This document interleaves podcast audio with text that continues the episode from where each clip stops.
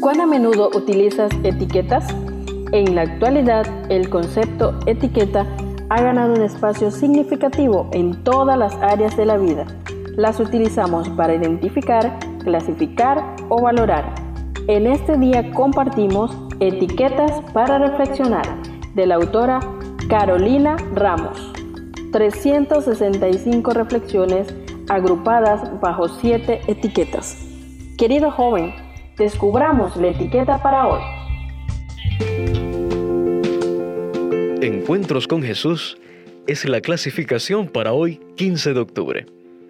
San Juan 6:26 nos dice, Ciertamente les aseguro que ustedes me buscan, no porque han visto señales, sino porque comieron pan hasta llenarse. La reflexión para este día lleva por título, Un encuentro para desenmascarar. La reflexión de hoy no tiene el propósito de criticar o humillar a nadie. Para esto voy a usar un ejemplo que seguramente resultará muy familiar.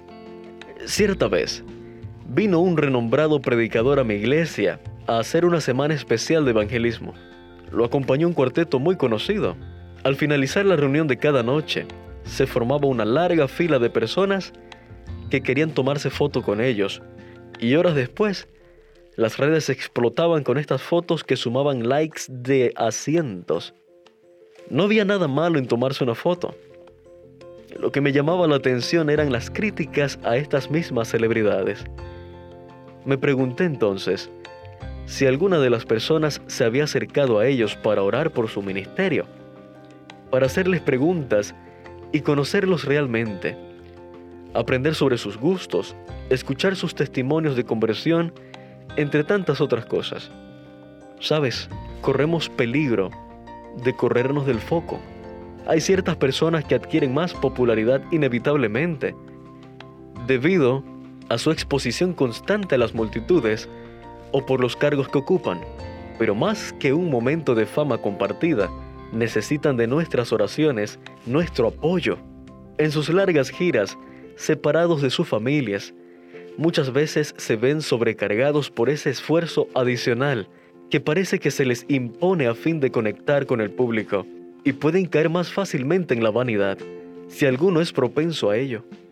Podemos proponernos a ser más comprensivos, menos egoístas, más justos y menos ordinarios en nuestras interacciones con ellos. Apreciamos en las Sagradas Escrituras que aquel día la gente también se acercó a Jesús por motivos equivocados. No lo querían realmente a Él. No querían conocerlo, aprender sobre sus gustos o sobre el reino que Él quería establecer. Era la persona del momento, el multiplicador de panes, y nadie quería perderse ese rato de fama. Querido joven, para conocerlo y aceptarlo, también debemos renunciar a nuestras ambiciones, muchas veces superfluas. Oremos para que hoy nos ayude a buscarlo y aceptarlo genuinamente, amarlo por quien es y por sus verdaderos planes. Que Dios te bendiga. Gracias por acompañarnos en la lectura de hoy. Esperamos que esta etiqueta te motive a caminar cada día con Dios. Te esperamos en nuestro próximo programa.